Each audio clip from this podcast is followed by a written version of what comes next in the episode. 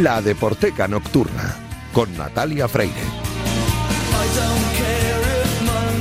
Bienvenidos a la Deporteca Nocturna, el programa de Radio Marca en el que demostramos que el deporte sí genera cultura. Os recuerdo que disponéis de un correo electrónico, ladeporteca.gmail.com. Os recuerdo también la cuenta de Twitter, arroba ladeporteca, donde podéis comentar, sugerir y criticar lo que queráis.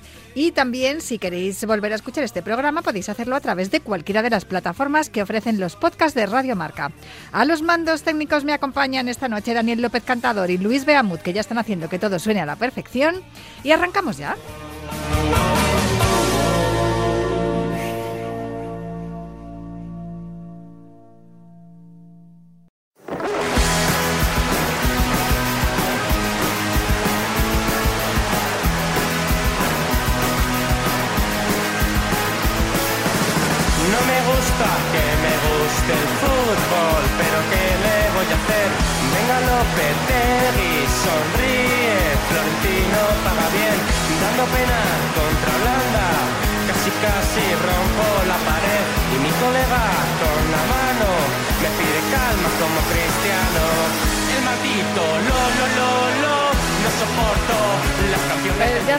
Con el maldito Lolo Lolo y con Julio Ruiz, aquí en su sección himno titular, donde nos vas a hablar esta noche de qué. Muy buenas, Julio. Pues fíjate, como el otro día, hace una semana justa, hablábamos del final emocionante de la Premier League con el City que se impuso al Liverpool hasta justamente prácticamente la cinta de llegada, pues mira, en la Liga Escocesa la eh, rivalidad de toda la vida, Celtic Glasgow, Glasgow Rangers, que ya comentamos en su momento un día eso tan curioso como los dos jefes de Simple Minds, uno es del Celtic ¿Verdad? y otro del, del Rangers, Jinker y Charlie Barchill. Bueno, pues ahora nos vamos a referir a Celtic Glasgow y Glasgow Rangers porque los dos estuvieron implicados en esta recta final de la temporada. Unos, los del Glasgow Rangers, porque estuvieron en la final de la Europa League, que Sí. ganó ese Eintracht de Frankfurt en el último partido, y luego el Celtic de Glasgow, porque se llevó eh, la liga, la liga escocesa. Y claro, tanto Celtic Glasgow como Glasgow Rangers tienen pues sus respectivos himnos oficiales barra oficiosos que a lo mejor alguien que estuviera pues por ejemplo en Sevilla que fue la final fíjate qué diferencia hablábamos la semana pasada del caos de la organización De la final de la Champions en París. y sin embargo en Sevilla maravilloso eso Todo por, perfecto. eso por no hablar de la que tuvo lugar en el Metropolitano con dos equipos ingleses Sí, sí, con dos aficiones eh, del con el mismo Liverpool país. y el sí. Tottenham ¿no? Sí, Bueno, también podríamos decir lo mismo de lo que ocurrió en Lisboa y Milán, también que Sí, estuvo también bien organizado y las eso dos es. aficiones se comportaron fenomenal y bueno, pues sí, es que depende. De hecho, de- es que lo de París yo creo que no lo habíamos visto jamás en la vida. Bueno, pues todo ello viene a cuento de que a lo mejor algún que otro sevillano aficionado al fútbol estaba pues en el aeropuerto, eh, había llegado la expedición de seguidores del Glasgow Rangers y dice, anda, ¿qué es esto que están cantando? Pues lo que cantaban los seguidores del Glasgow Rangers horas antes de esa final ante el Frankfurt que quedó empate a uno y que perdieron por penalti, que horroroso es perder una final por penalti, ¿qué te voy a contar? Ya Natalia? ves, que nada, no me lo cuentes. Pues la canción 1969, Penny Arcade, Roy Orbison.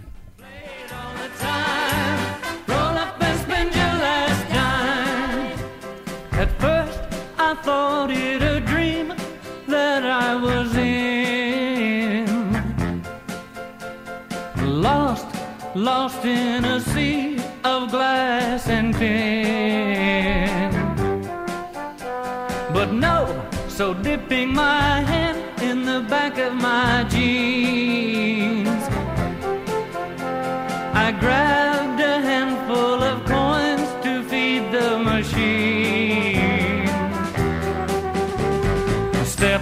up and play, each machine seemed to say as I walked round and round the penny arcade. Just ring the bell on the big bagatelle and you'll make all the colored lights cascade and music play. ¿Y esto eh, es de hace mucho tiempo o de toda la vida? Sí, hombre, normalmente cuando hay una canción así que tiene que ver con un grupo, bueno, con un grupo, mira cómo me voy al mundo de la música, con, un, equi- con un equipo de fútbol con raigambre y prácticamente de toda la vida, lo más lógico es que esa especie de himnos oficiosos o adaptados sean canciones sesenteras. Y efectivamente, este tema, este Penny Arcade, está fechado en el año 1969 y formó parte de un álbum que ya era el decimoquinto de Big O en la carrera de Roy Orbison. Este es, si alguien va algún día a ver a un, un partido de, Del de- Rangers. del Rangers en su estadio, verá cómo esto es el equivalente a la canción de Jerry and the Pacemakers en el Liverpool. En el Liverpool. o bueno, o el Blue Moon en el, en el City. Efectivamente, eso es. Además, curiosísimo porque, fíjate esto, no sé yo si algún, que me perdone si algún compañero de la, algún compañero de la prensa ha hecho referencia a este detalle, pero yo, rebobinando mi anterior etapa durante bastantes años, pero claro, ya casi me pierdo en el tiempo, 30 y tan, 32, 33 años, que no tengo nada que ver con el periodismo deportivo. Pero yo recuerdo que fui Que tenemos que recordar que tú trabajaste aquí en esta casa, Sí, en Marca. Sí, bueno, cuando estaba eh, allá muy cerca de la Ciudad Deportiva del Madrid y luego Eh. Paseo Recoletos, esquina, si fueron 13 años como periodista deportivo, aparte de mi hobby remunerado mínimamente, que era el que era mi, la programa, mi programa de radio. Pues Sí, sí. bueno, pues a lo que voy.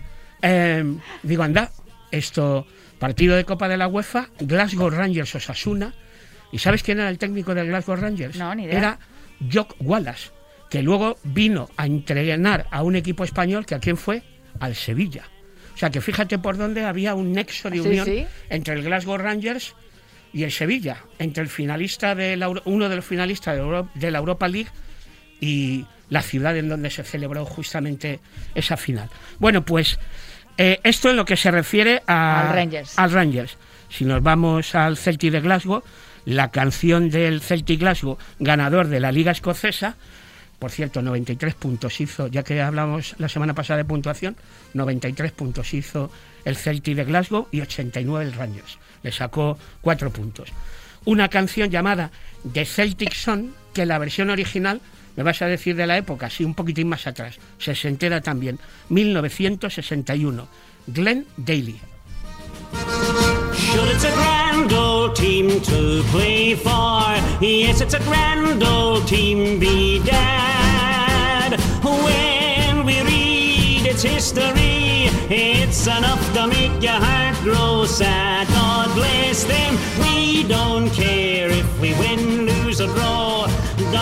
Eh, ¿Esta canción la hicieron eh, especial para el Celtic de Glasgow o la adoptaron ellos como se adoptan una- otras muchas, es- como la eh, de Roy Orbison, Sí, el Jerry no, normalmente to- todo esto siempre son adopciones y más aún cuando se transforman en algo que eh, termina siendo la banderola, la música, eh, la canción de un equipo eh, de fútbol, siempre mm, como año 61, ¡puf! esto nos queda muy lejos, siempre se producen adaptaciones más cercanas en el tiempo. O sea que del 61 nos vamos a 2011, no nos la hemos traído, ¿eh? ojo, aquí en la presentación de este huequecito en la Deporteca que es signo titular, hemos puesto el Penny Arcade de Roy Orbison y lo que suena es eh, The Celtic Song de Glenn Daly.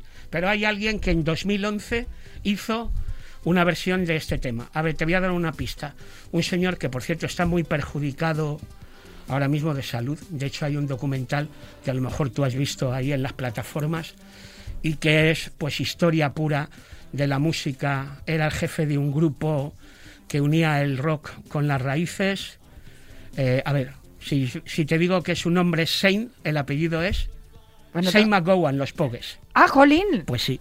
Hizo una versión en 2011 de esa Celtic Song. de esta Celtic Song, efectivamente. Bueno, Pero bueno, he creído oportuno que, que fuéramos a, a lo más viejo, a de dónde, sí, de dónde a salió. los orígenes, eso Efectivamente. no está mal los Pogues, sí, los, ten- los tengo yo también por ahí asociados al, al Celtic de, de Glasgow, pero fíjate que hay un grupo que yo tengo muy asociado al Celtic de Glasgow y es precisamente de Page Mod Sí. y esta canción, Just Can't Get Enough.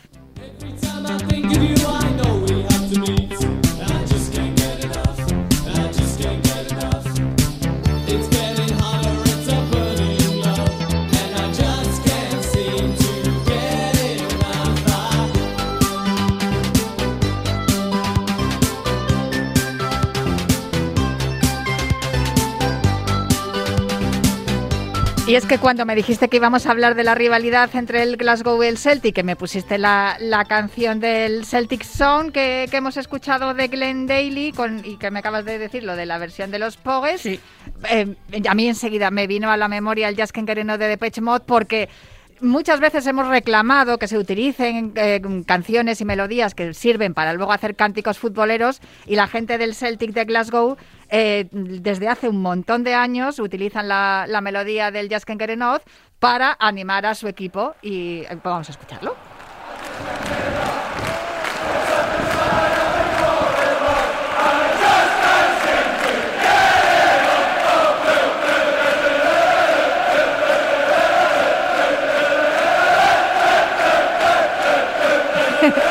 No me digas que no mola. Además, fíjate, eh, creo que te voy a dar envidia.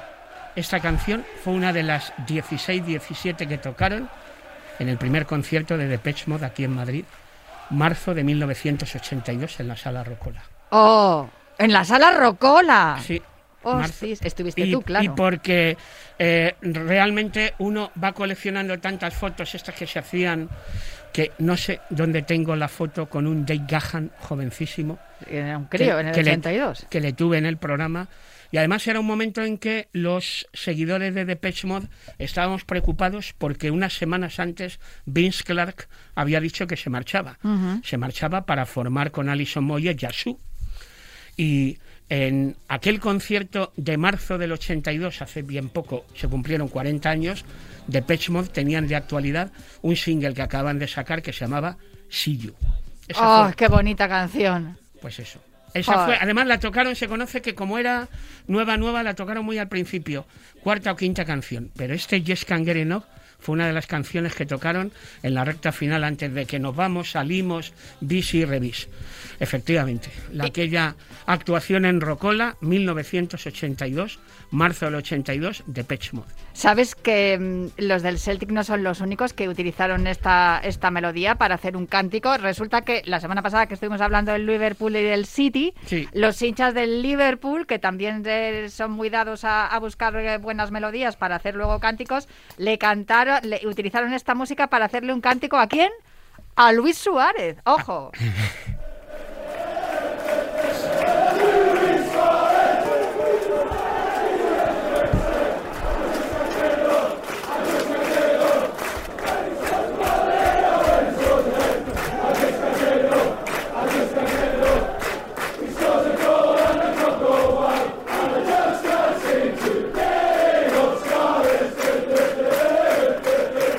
cántico, el cántico a Suárez de esta última época, el Metropolitano, ese no lo tenemos registrado. ya ves, tú Lo- lo, can- cantamos en- no, no lo cantamos entre No, tú y yo. no. No sea que vayamos a echar a, a la no, audiencia. no, no, no, no, déjate, déjate que no, que yo quer- queremos que se queden. Hay algo más que también, claro, yo, mira, me viene muy bien hablar de Depeche Mode porque no hace ni tres semanas que falleció Andy Fletcher Sí. y sin duda es una gran pérdida. No sé qué es lo que va a pasar ahora Yo- con el grupo. Yo la verdad es que sí que, fíjate, el otro día lo comentaba eh, con mi gente y bueno, si, si, se hubiera, si se hubiera muerto, si hubiera fallecido, con todos los respetos para Andy Fletcher, un miembro más emblemático, pero mira, ahora por ejemplo nos referimos de nuevo al concierto de hace unas semanas de, de los Rolling Stones. Fíjate que Charlie Watts era nombre importante de la alineación titular de la banda.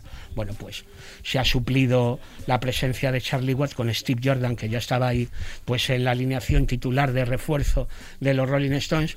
Vamos, esto quiere decir que en definitiva eh, sin Andy Fletcher yo creo que habrá ese tiempo de plantearse las cosas, y, pero imagino que Depeche Mode seguirán adelante, yo creo que sí, yo creo que van a continuar con, toda, con todo el dolor, por supuesto, que sienten los fans de Depeche Mode y los seguidores de la música que se haya bueno, que nos haya dejado alguien que, hombre, es de la alineación titular del principio. En aquel concierto de Depeche Mode, en los tiempos de aquel primer álbum, del Photograph, del New Life, ahí estaba Andy Fletcher, o sea, miembro básico, miembro pata negra de Depeche Mode, pero yo creo que yo creo que seguirán adelante. Imagino, para mí sería una sorpresa que esta triste noticia truncara la carrera pues de seguir grabando discos o de seguir actuando en directo de Depeche Mode. Sabes que, por cierto, cuando en la semana pasada estuviste hablando también de los, los eh, artistas que se habían manifestado como hinchas de uno u otro equipo, Andy Fletcher era del Chelsea, Sí, muy del Chelsea. muy del Chelsea, sí. De hecho, se sacaba fotografías con la camiseta del Chelsea. Dice que eh, creo que Martin Gore es del Arsenal y que Andy eh, David Gahan, como, como vive en Estados Unidos, es un poco del Chelsea. Le pero pilla- no, le pilla más lejos No demasiado, pero sí que es verdad que les ha gustado también jugar al fútbol. Les hemos visto jugando en San Lorenzo del Magro cuando estuvieron en, en Argentina. La gente del Bayern de Múnich, que son muy dados también a regalar camisetas a los artistas que, que actúan en, en su estadio. Y la verdad es que, bueno, eh, la pérdida de Andy Fletcher ha sido bastante triste. No- Nos estamos quedando sin nuestros Sí. héroes, eh, sin nuestras referencias musicales y respecto a lo que estabas diciendo, la continuidad de Pitch Mode, yo considero que Martin Gore es un poco el, el cerebro, David Gehan es un poco el el pues el corazón no del, del, del grupo y, y Andy Fletcher era el que equilibraba esas dos Pero- cosas porque tanto Martin Gore como, como David Gehan creo que han tenido bastantes peleas a lo largo de su vida Pero ¿sabes lo que ocurre, Natalia, ahora que comentabas que nos estamos quedando sin nuestros héroes? Que yo ya estoy preocupado por eso de que cada X tiempo eh, hay una serie de artistas que han formado parte de la música y que, bueno, están cumpliendo unos años. Por ejemplo, los Rolling Stones, los dos jefes, Jagger y Richard, están bordeando ya los 80. No digamos, eh, eh, eso puede ser ya... Pero el están cúmulo, en plena forma. Claro, porque estamos Sí, hablando final- de, de bandas y de artistas sesenteros.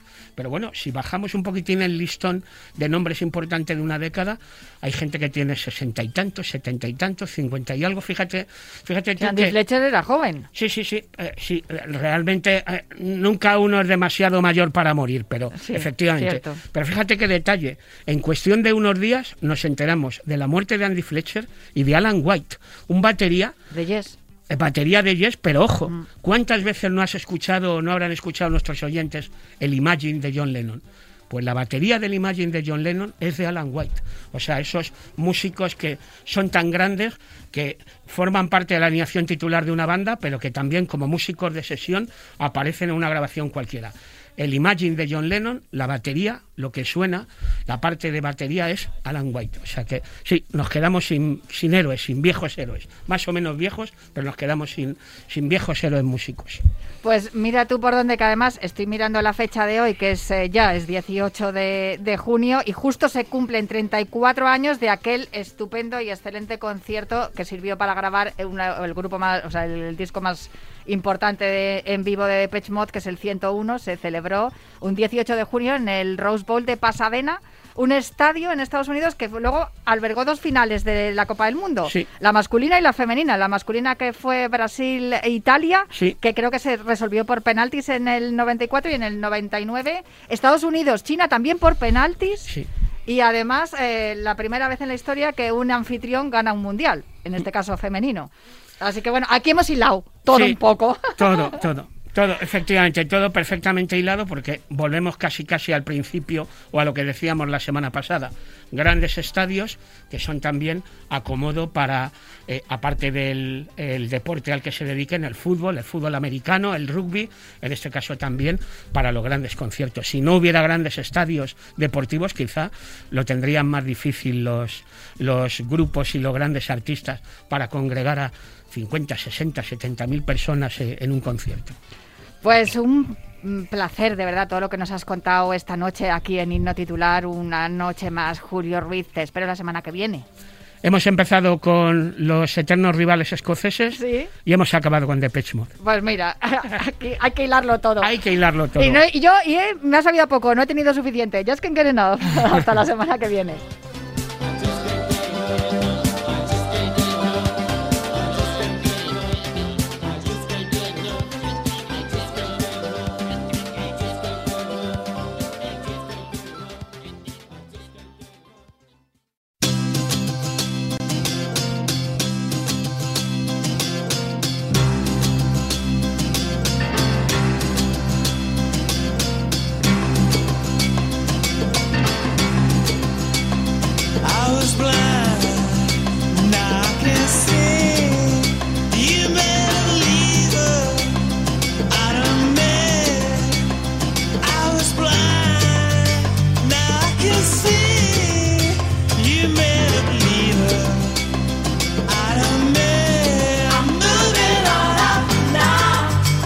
Y seguimos moviéndonos, moving on up, como cantan los Primal Scream, precisamente porque seguimos en clave escocesa. Y escoceses son esta banda, los Primal Scream. Y además os estoy hablando de ellos porque en mis manos tengo un libro titulado Un chaval de barrio, la autobiografía de Bobby Gillespie, un referente indiscutible del rock británico independiente de finales de los 80 y los 90 y su vocalista, su frontman, Bobby Gillespie, que es el que escribe esta autobiografía. Con su álbum Scrimadélica en 1991, que para muchos es uno de los mejores de todos los tiempos, redefinieron las claves del rock del fin de siglo con su espíritu abiertamente hedonista, en consonancia con la escena rave de los clubs británicos, las drogas de diseño como el éxtasis eh, por entonces en su máximo apogeo. En fin, son muchas de las cosas que, que- de las que habla Bobby Gillespie en esta biografía.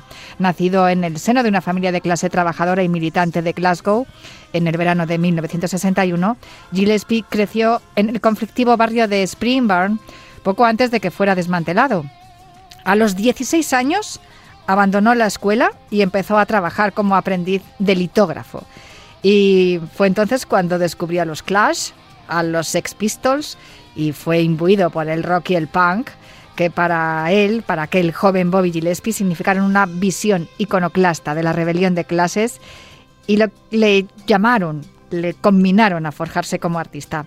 Hizo sus pinitos con Altered Images, a quien acompañó como Roddy de teloneros a Siouxsie and the Banshee, los míticos Siouxsie and the Banshees.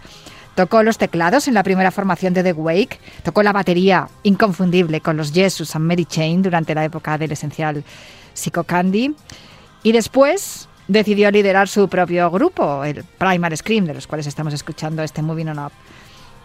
Está el libro estructurado en cuatro bloques.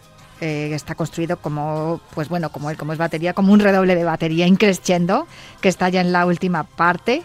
Y Un chaval de barrio es un libro lleno de alegría, es asombroso, hay mucha pasión, hay también ira, hay, hay muchísimas cosas que se puede encontrar y además hay también una afición, porque él es hincha de, de los Celtic y, y desde luego también hay referencias en este libro a esa afición al fútbol, porque no es ni más ni menos que un chaval de barrio y por eso, por eso el título. Por cierto, que este libro está publicado por, en castellano por la editorial Contra, que es una de mis editoriales de cabecera y no solamente por, por la cantidad de, de libros que de- dedicados al deporte que publican, sino también por esos títulos que, que tienen que, que ver con esas dos pasiones que, que son, que están en mi vida, ¿no? la música y el deporte.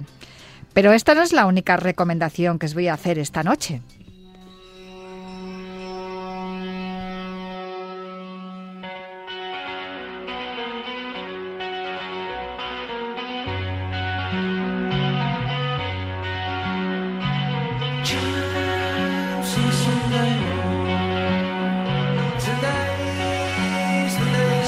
this way.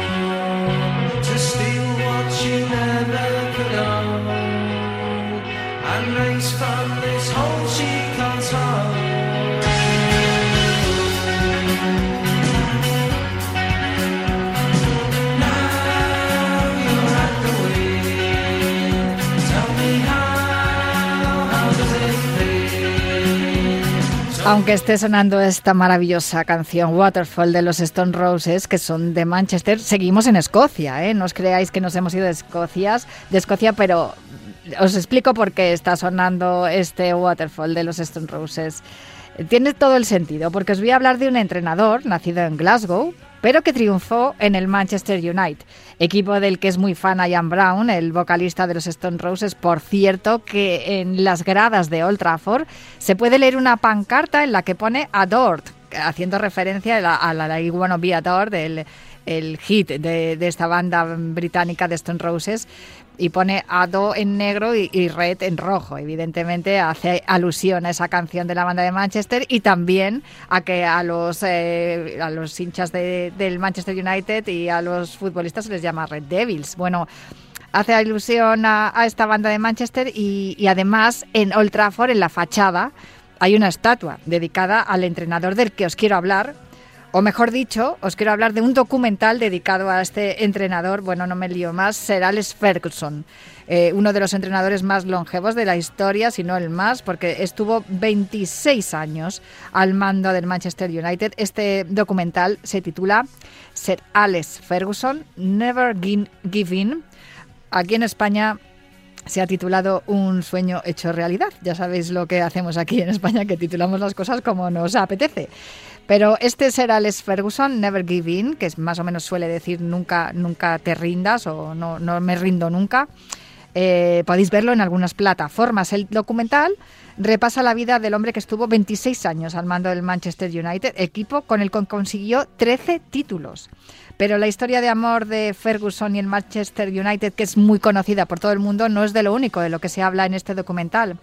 Todo el que vaya a Old Trafford puede contemplar esa estatua de Alex Ferguson a las puertas del estadio, pero no es tan conocida su historia, la historia que precede a su llegada a los Red Devils, porque él fue jugador y seguidor del Rangers. Su hinchada no le perdonó que se casara con una católica. Como bien sabéis, en la Liga Escocesa hay dos equipos que dominan, que son el Celtic y el Rangers. Mm, La hinchada del Rangers no le perdonó que se casara con una católica, los del Celtic son los católicos y por eso mm, Ferguson decidió no entrenar jamás a ninguno de esos dos grandes equipos, ni al Celtic ni al Rangers. Sí que lo hizo, sí que entrenó al Aberdeen, un equipo que nunca había ganado, nada importante hasta que llegó él. Bajo su dirección ganó varios títulos domésticos y he aquí lo importante, una recopa de Europa al todopoderoso Real Madrid. Su infancia, sus inicios en el fútbol como jugador y entrenador, su relación con mitos como Cantona o Giggs, así como su vida familiar y personal, son algunos de los argumentos de este documental dedicado a Sir Alex Ferguson, posiblemente el entrenador escocés más importante del mundo, y que además, como dice el título de este documental, Alex Ferguson never give in, nunca se rindió. How does it